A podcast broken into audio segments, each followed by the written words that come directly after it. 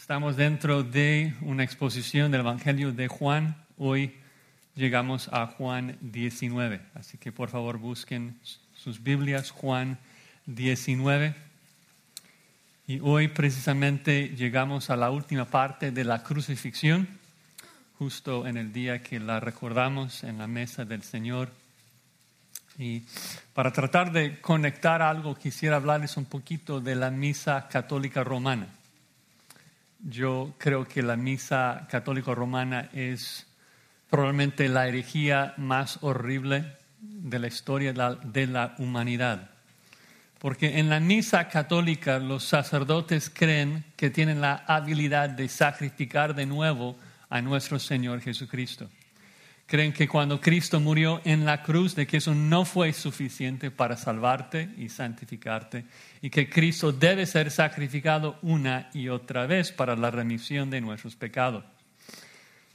Quiero que escuchen la enseñanza de un sacerdote católico muy famoso, John O'Brien, que escribió un libro llamado La fe de millones. Hablando de la misa, dice lo siguiente. Cuando el sacerdote anuncia las tremendas palabras de la consagración, se extiende hacia los cielos y baja a Cristo de su trono y lo coloca sobre nuestro altar para ofrecerlo de nuevo como víctima por los pecados del hombre. Este poder obrado por el sacerdote es mayor que el de los santos y los ángeles, mayor que el de los serafines y querubines. De hecho, dice, es un poder mayor incluso que el de la Virgen María porque mientras la Santísima Virgen fue la agencia humana por la que Cristo se encarnó una sola vez, el sacerdote hace descender a Cristo del cielo y lo hace presente en nuestro altar como víctima eterna. Qué tremenda blasfemia en contra de nuestro Señor. La soberbia del sacerdote católico realmente es incalculable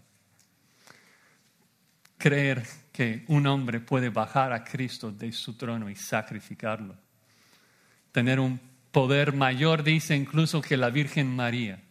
Que es interesante porque, obvio, nosotros entendemos de que María fue una hermana muy bendecida, muy privilegiada, pero al final de cuentas una pecadora que recibió salvación en Cristo. Pero ellos, los católicos, creen que María merece ser venerada, merece ser adorada. Y creo que esto revela la intención real detrás de esta herejía.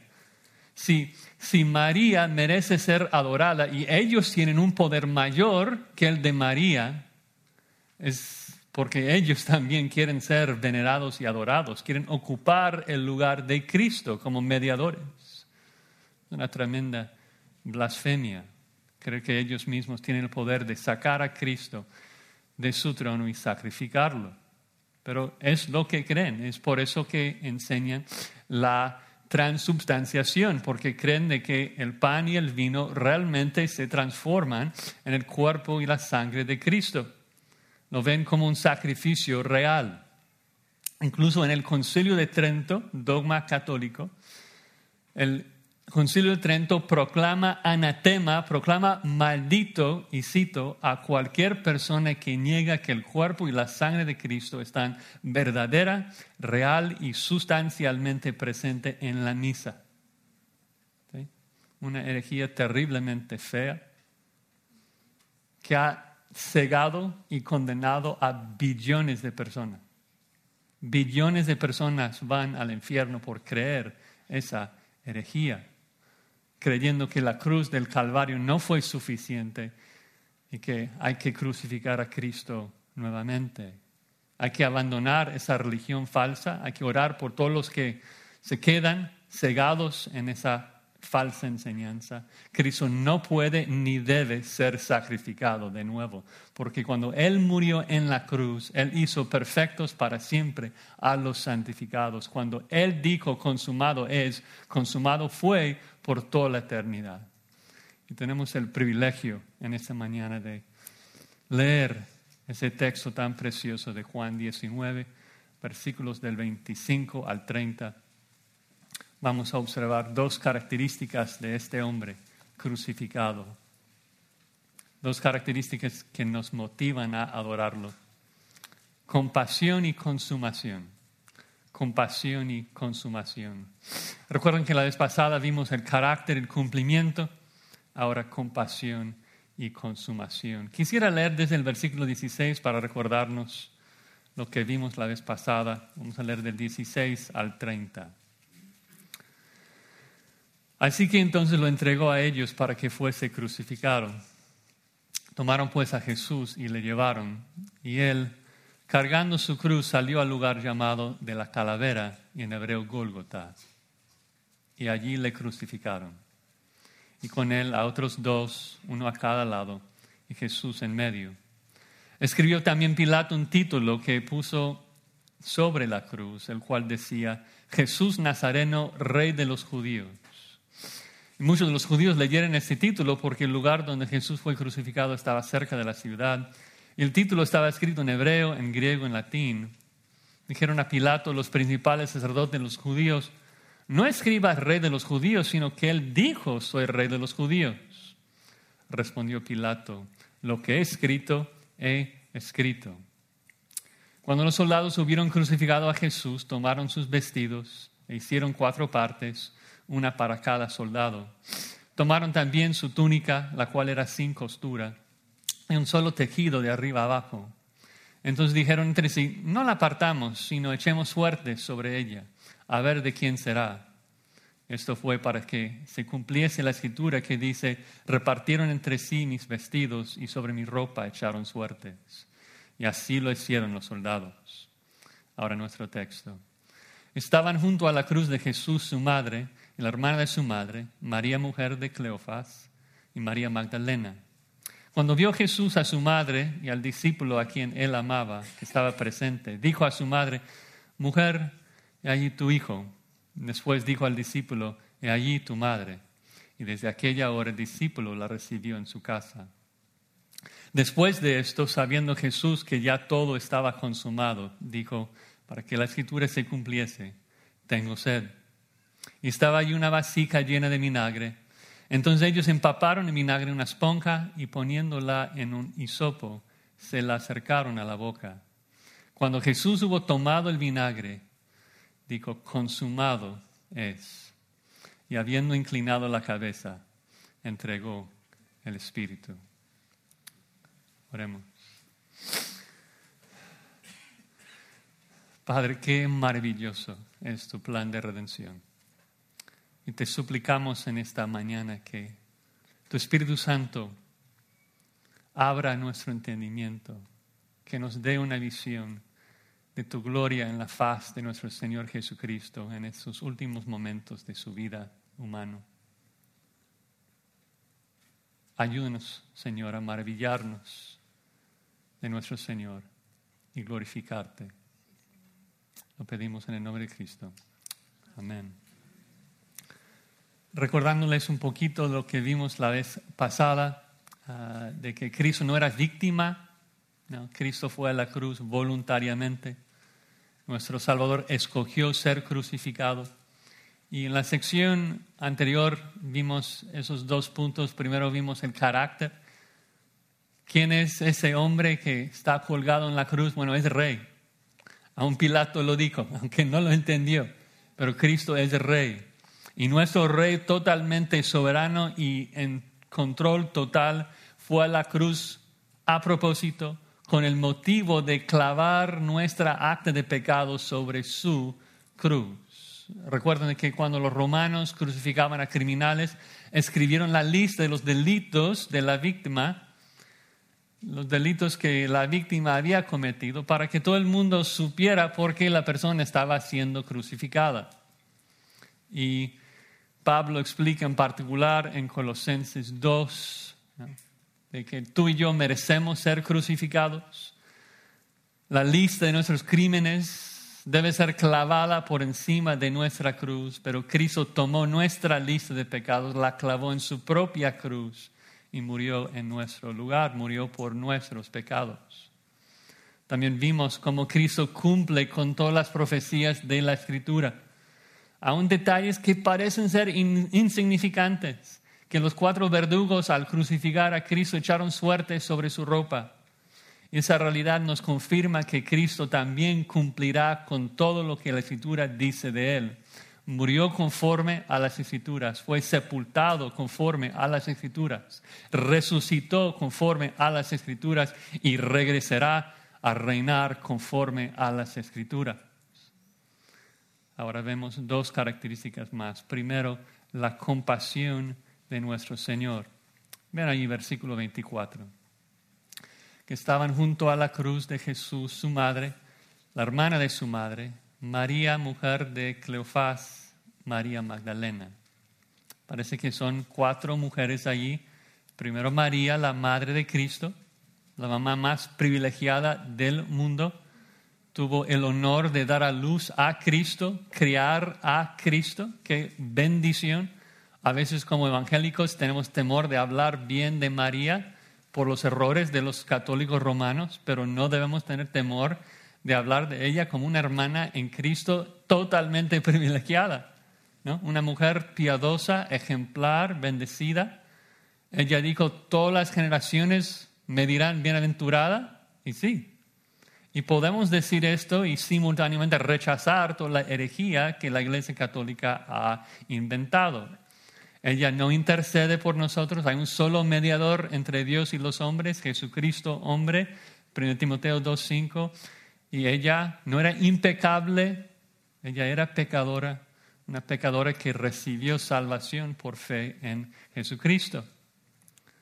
Luego Juan también menciona una segunda mujer, parece la tía de Cristo, la hermana de María, no sabemos mucho de ella, Menciona otra María, una tercera, mujer de Cleofás. Cleofás en griego es un nombre masculino.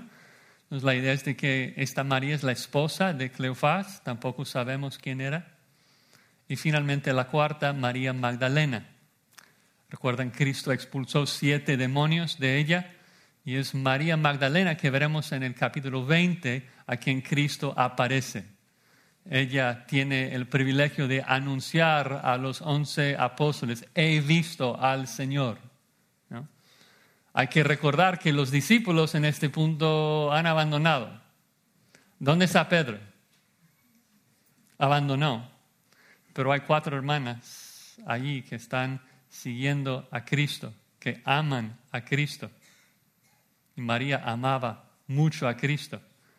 Cristo explica, recuerda en Lucas 7, aquel a quien se le perdona poco, poco ama, aquel que se le perdona mucho, mucho ama. María amaba mucho a Cristo. No debemos torcer ese amor. Obviamente el mundo lleno de impíos quiere convertir ese amor en un amor romántico. No, nada que ver con este texto. Esas hermanas aman al Señor, siguen al Señor y es increíble realmente de que Juan exalta a esas hermanas, nos da sus nombres para celebrar su fe. La gente que dice que la Biblia es machista no, no leen ese versículo. ¿no?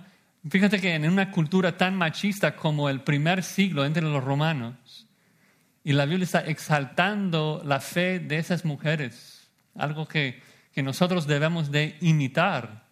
¿no?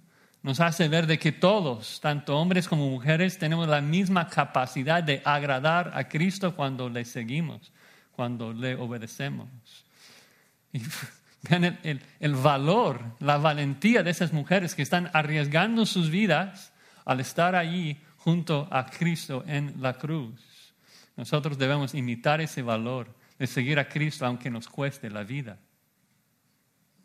Pero vean el versículo 6 y lo que nos muestra de nuestro Señor Jesucristo. Dice que cuando vio Jesús a su madre al discípulo a quien él amaba, que estaba presente, dijo a su madre, mujer, he allí tu hijo. Después dijo al discípulo, he allí tu madre.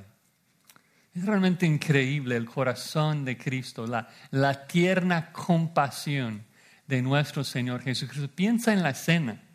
O sea, Cristo está colgado en la cruz, está sangrando, está sufriendo un dolor más intenso de lo que podamos imaginar. Está bebiendo la copa de la ira de Dios y ni siquiera así puede pensar en sí mismo.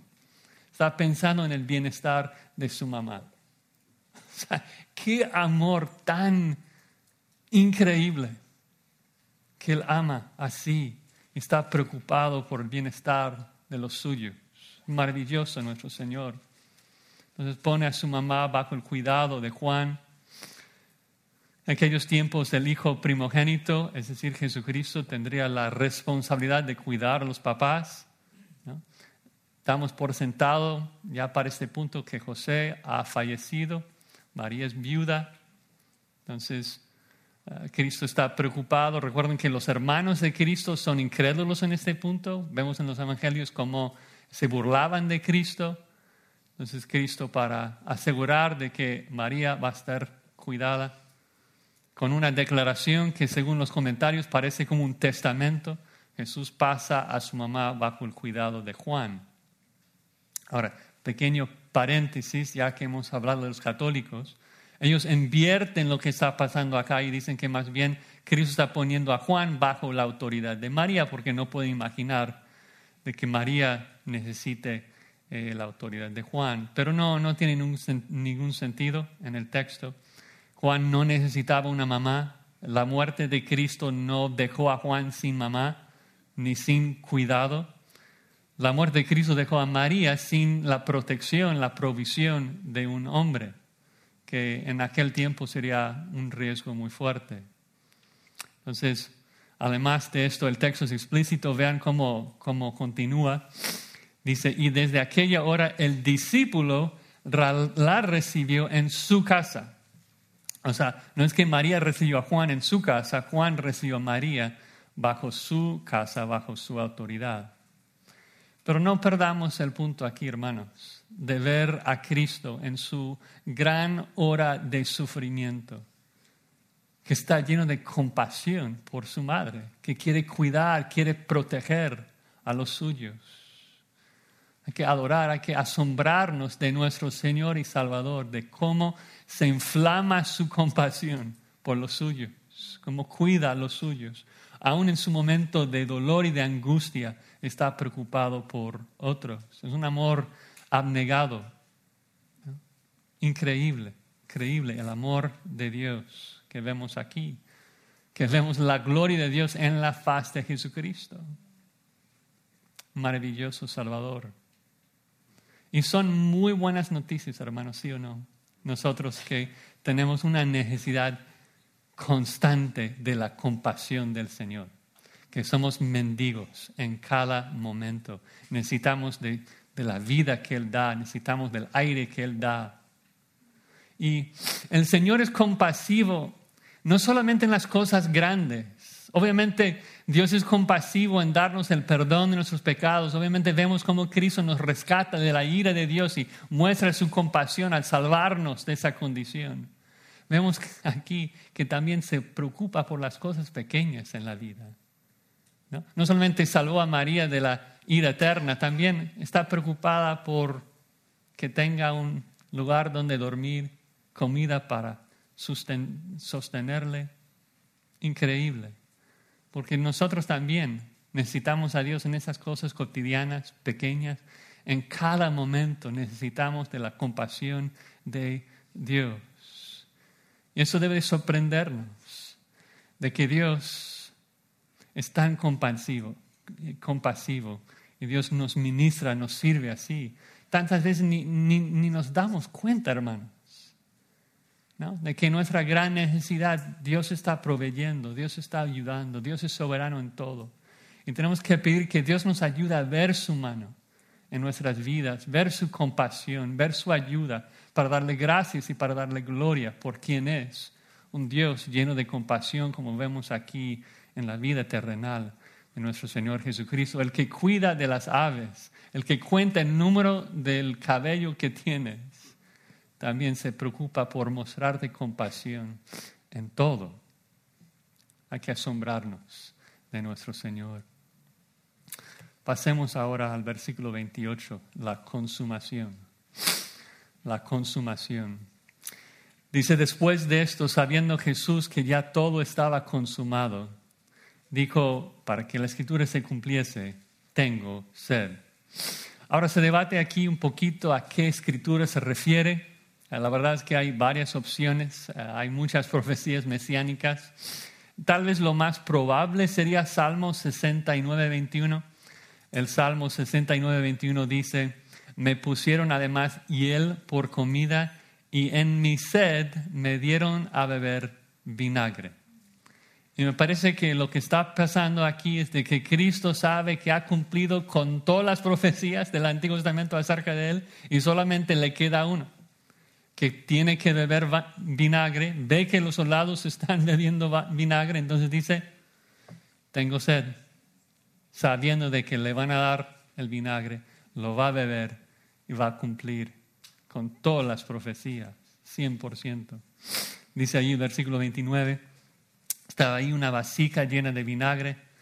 Entonces ellos empaparon en vinagre en una esponja y poniéndola en un hisopo se la acercaron a la boca. Ahora, este vinagre es diferente del alcohol, el vino que le, habían ofrecido antes. Eh, Cristo no está buscando evitar el dolor, no quiso emborracharse y mitigar el dolor no, este vinagre es diferente, es una agua eh, que tiene un poco de vinagre para preservar el agua. Ah, es el agua que los soldados tomaron para hidratarse. Y claro que se lo dieron porque tomar agua prolongaría su muerte, prolongaría su, su sufrimiento. Eso creían. Pero yo creo que algo que nos debe de sorprender en este texto como algo fundamental es el simple hecho de que Cristo está sufriendo de sed.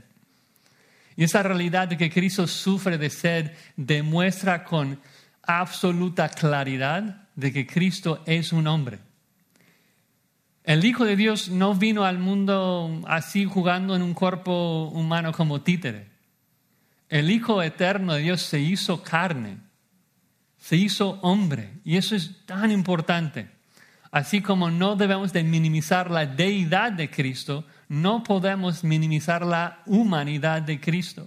El eterno Hijo de Dios lleno de esplendor y de gran gloria se hizo hombre, con una naturaleza humana como la tuya y la mía, carne y hueso, con un cuerpo humano y alma humana. Un hombre 100% como nosotros, excepto, como dice el autor de Hebreos, sin pecado.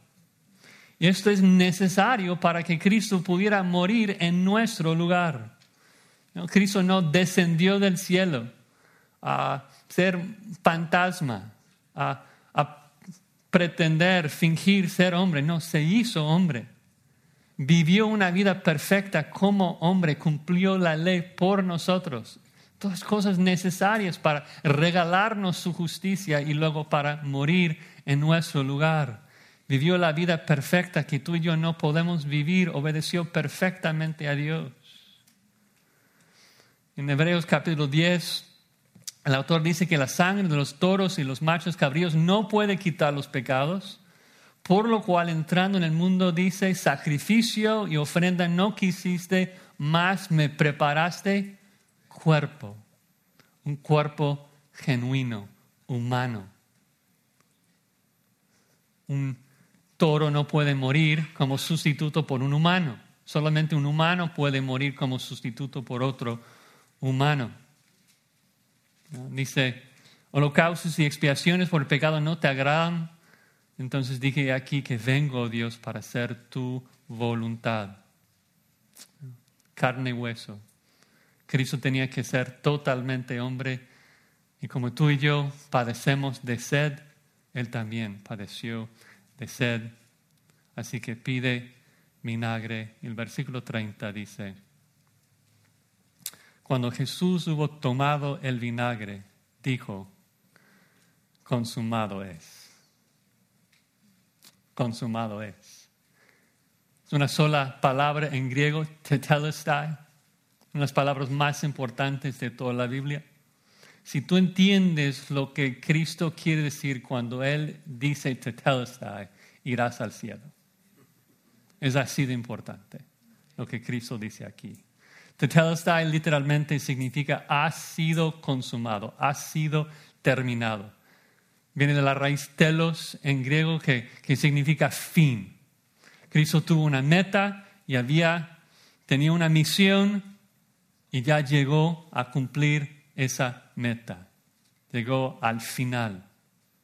Y el punto que hay que resaltar aquí es de que Cristo entonces en ese bendito momento terminó algo, consumó algo, puso fin a algo.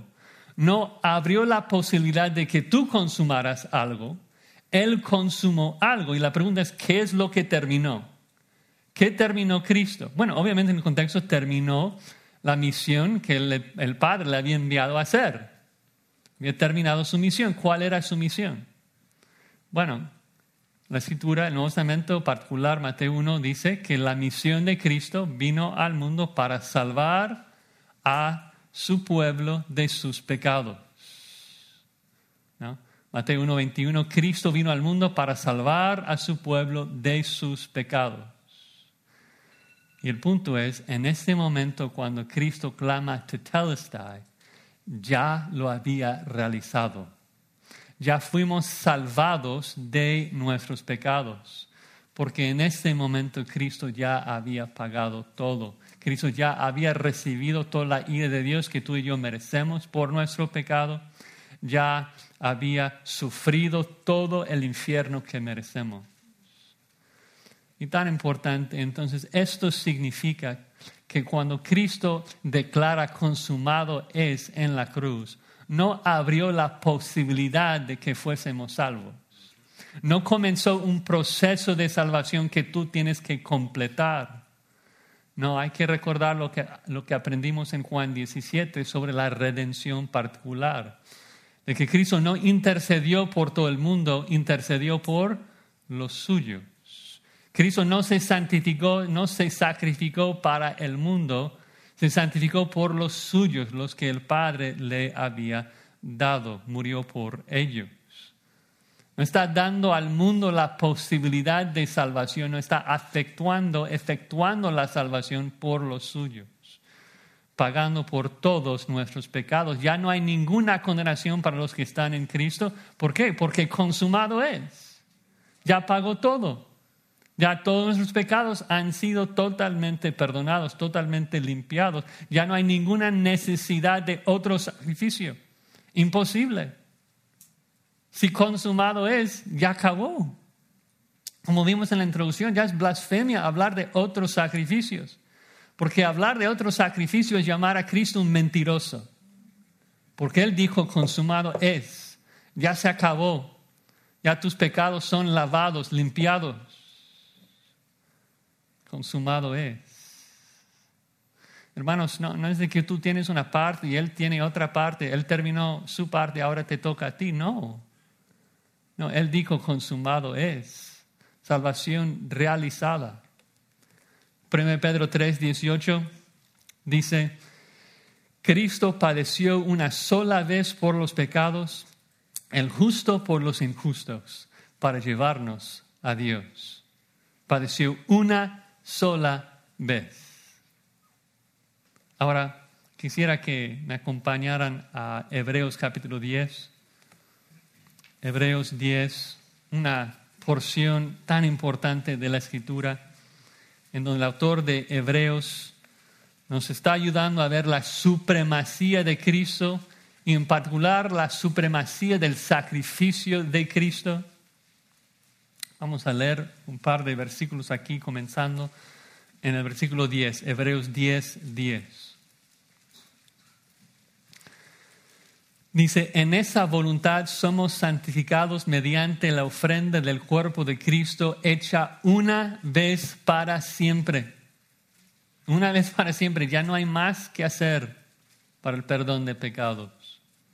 Continúa el versículo 11. Ciertamente todo sacerdote está día tras día ministrando y ofreciendo muchas veces los mismos sacrificios que nunca pueden quitar los pecados, pero Cristo, habiendo ofrecido una vez para siempre un solo sacrificio por los pecados, se ha sentado a la diestra de Dios, sentado porque ya no hay más trabajo que hacer. Versículo 13, de allí en adelante, esperando hasta que sus enemigos sean puestos por estrado de sus pies. Versículo 14, porque con una sola ofrenda hizo perfectos para siempre a los santificados. Cuando Él dijo consumado es, tú fuiste perfeccionado en la corte divina. Todo tu pecado propiciado, todo tu pecado perdonado, todo limpiado. Glorioso, gloriosa verdad. Versículo 15 nos atestigua lo mismo el Espíritu Santo. Porque después de haber dicho, ese es el pacto que haré con ellos después de aquellos días, dice el Señor, pondré mis leyes en sus corazones y en sus mentes las escribiré, añade y nunca más me acordaré de sus pecados y transgresiones. Desde el momento que Cristo dijo consumado es, Dios jamás ha recordado ni un solo pecado de su pueblo. Qué promesa, qué verdad tan extraordinaria. Jamás Dios se acuerda de nuestro pecado desde el momento que Cristo murió. Dice versículo 18 pues donde hay remisión de estos, no hay más ofrenda por el pecado, ya no hay más sacrificio. Ya no hay más ofrenda por el pecado, porque todo lo pagó, todo debo a Él. Versículo 19. Así que hermanos, tenemos libertad para entrar en el lugar santísimo por la sangre de Cristo. Porque tú puedes entrar en el lugar santísimo de Dios. ¿Cómo es posible que el Dios tres veces santo te permite entrar en su santa presencia? Tú que eres pecador, tú que eres sucio, pero en la corte divina eres santo, tan santo como Él, tan irreprensible como Cristo. Porque Cristo promete presentar a nosotros delante de su Padre sin mancha, irreprensibles delante de Él que el Padre nos va a ver de la cabeza a los pies y no encontrar algo de qué reprochar. ¿Te imaginas? Tú con una mente tan pecaminosa, tú con una vida pasada tan fea, tan llena de transgresiones, de blasfemias, y Dios te permite entrar. en el lugar santísimo, estar en su presencia. Increíble. Consumado es. Por eso entramos. Porque Cristo nos perdonó, nos limpió para siempre. Qué sorprendente. Qué motivo para agradecer a Dios con vidas santas. Bueno, una última frase ahí, Juan 19:30. Y habiendo inclinado la cabeza, entregó el Espíritu. Una vez más, Juan enfatiza el aspecto voluntario de la muerte de Cristo. Nadie le quitó la vida. Juan 10, recuerdan, Cristo dice, yo pongo mi vida para volverla a tomar. Juan 10, 18, nadie me la quita, sino que yo de mí mismo la pongo. Tengo poder para ponerla y tengo poder para volverla a tomar. Cristo no murió por las maquinaciones de los judíos, no murió por la cobardía de Pilato, no murió por la barbaridad de los romanos. Cristo murió porque Él mismo decidió entregar su espíritu por nosotros. Él es soberano. Él aún colgado en la cruz está en completo control si quisiera, pudiera volar de esa cruz, matando a todos los soldados con la espada en su boca. Él murió porque Él decidió entregar su vida. Él inclinó su cabeza y Él entregó su espíritu al Padre. Y si hemos estado prestando atención en esta sección de Juan, vemos de que este uso de entregar es muy intencional, porque la palabra se ha usado muchas veces en este texto. Comenzamos con Judas. Judas es el que entregó a Jesús al Sanedrín, a los judíos. Los judíos entregaron a Jesús a Pilato. Pilato entregó a Jesús a los verdugos romanos para que le crucificaran. Muchas personas pensaron que tenían la autoridad de entregar a Jesús a la muerte. Imposible. Él es soberano. Solamente Él pudo entregar su espíritu, solamente Él tenía esa decisión. Y solamente lo hizo después de decir consumado es. Después de salvarnos, después de lavarnos, después de declarar en victoria, consumado es, ya acabé la misión, mi pueblo ya está redimido, entregó su espíritu. Ahora, ¿qué significa esto? Entregó su espíritu. Bueno, recuerden de que Cristo es una sola persona con dos naturalezas. Cuando hablamos de la muerte de Cristo, esto no tiene que ver con su naturaleza divina. su naturaleza divina no se ve afectada por su muerte. Entonces estamos hablando de la naturaleza humana, que Cristo entregó su espíritu. Cristo, ¿recuerdan? Es un humano como nosotros, somos bipartitos, tenemos una parte material, una parte inmaterial. Y cuando Cristo entregó su espíritu, eso significa que Él decida partir deja partir su alma humana, su espíritu humano con su cuerpo humano.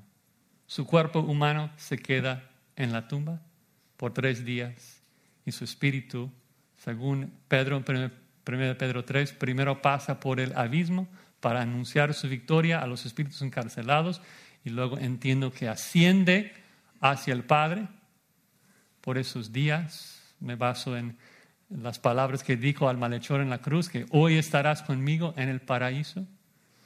Y luego el domingo resucita de entre los muertos y une su espíritu humano nuevamente con un cuerpo, esta vez un cuerpo glorificado, como el que nosotros tendremos en la gloria.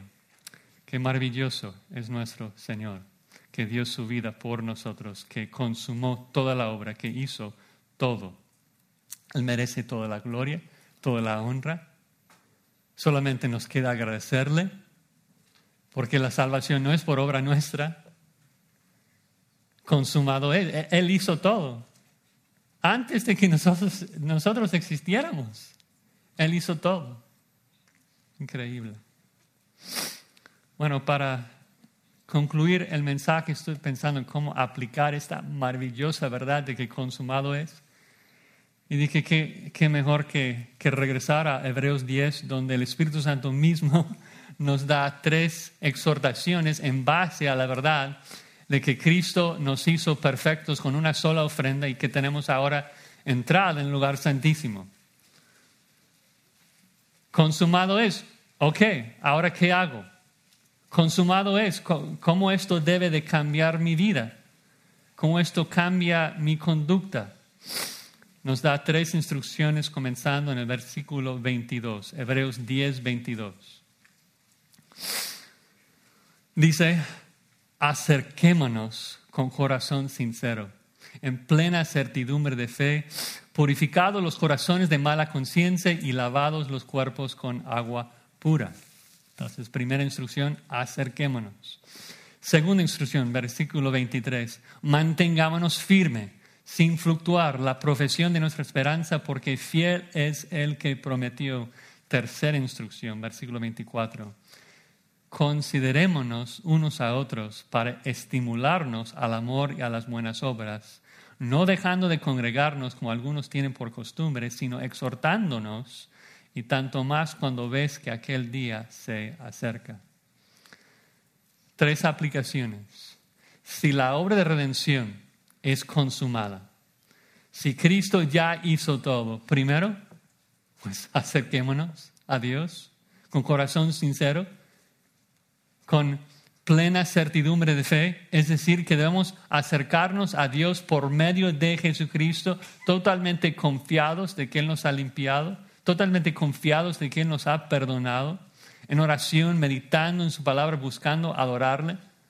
Tenemos que acercarnos a Dios y, darle gracias, asombrarnos de Él, asombrarnos de la salvación que nos regaló. Como decir, o sea, si, si Cristo ha abierto el camino, si Cristo ofrece una salvación ya consumada, ¿qué haces aquí? Vete ya a la presencia de Dios y dale gracias, adórale, siéntete a sus pies, vive en su presencia. No hay nada más que nos impida. Cristo dijo, consumado es. Entonces ve, ve al trono de tu Padre y dale gracias. Es un trono de, misericordia. Es un trono de gracia, el autor de Hebreos dice, donde encontramos nuestro oportuno socorro. Vete a Dios. Y dice, segundo, mantengámonos firmes. Es decir, vete a Dios y permanece ahí. vete y siéntate a los pies del Señor sin fluctuar. Si consumado es, entonces hay que entrar y quedarnos ahí adorando a los pies de Cristo, asombrarnos de Él todos los días de nuestras vidas. Nuestro Dios es maravilloso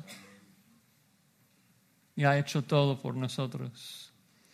El tercer verbo, si consumado es, debemos considerar, considerarnos los unos a los otros, buscando animar el uno al otro. Porque la verdad es que somos pecadores, la verdad es que somos frágiles. La verdad es que la apostasía es real. La verdad es que hay personas dentro de esa capilla que nos van a abandonar, que van a regresar al mundo y van a terminar en el infierno. Y hay que orar los unos por los otros, hay que animar los unos a los otros. Vamos a la presencia de Dios, vamos a sentarnos sus pies y quedarnos ahí hasta que Él regrese.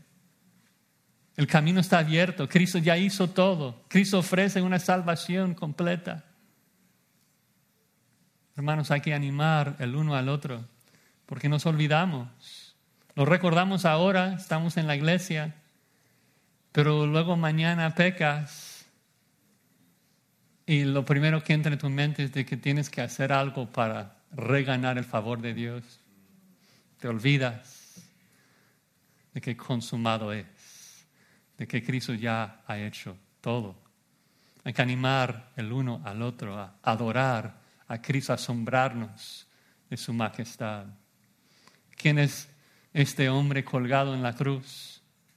Bueno, es el Rey de Reyes, es el soberano, el que cumplió con toda la profecía, el que tiene un corazón de tierna compasión, que busca bendecir a los suyos, el que realizó, el que acabó con su misión de salvarnos de nuestros pecados.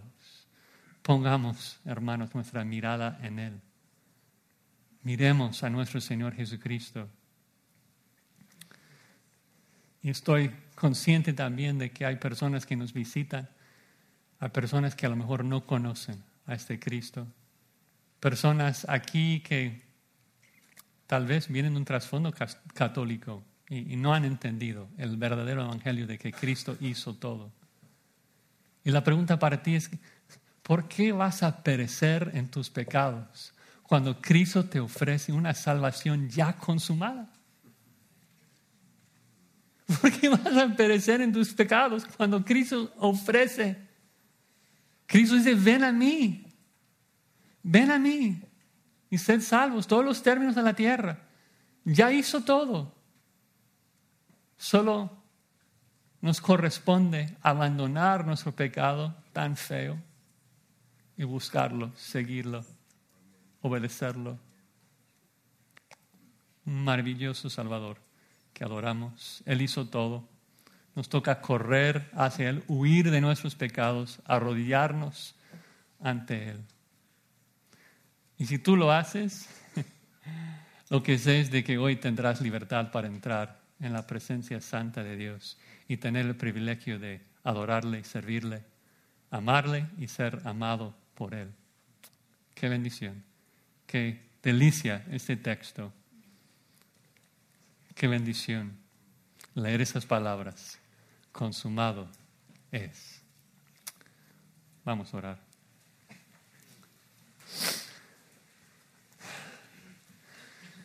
Bendito Padre, estamos asombrados por tu plan tan sabio Gracias por enviarnos tu Espíritu que nos revela toda tu gloria en la faz de tu Hijo Jesucristo. Gracias por el privilegio de haber visto su compasión, de haberle visto terminar con su misión, de salvarnos y limpiarnos de nuestros pecados. Te rogamos, Señor, que nos ayudes a odiar nuestro pecado. El pecado que Cristo tenía que cargar por nosotros. Ayúdenos a hacer guerra contra ese pecado, matarlo y buscar vivir en santidad. Ayúdanos a llenar nuestras mentes con tu palabra. Ayúdanos a animar los unos a los otros, a buscar tu rostro todos los días. Estamos tan agradecidos, Señor, por todo lo que tú haces por nosotros. Pedimos esas cosas en el nombre de Jesucristo. Amén.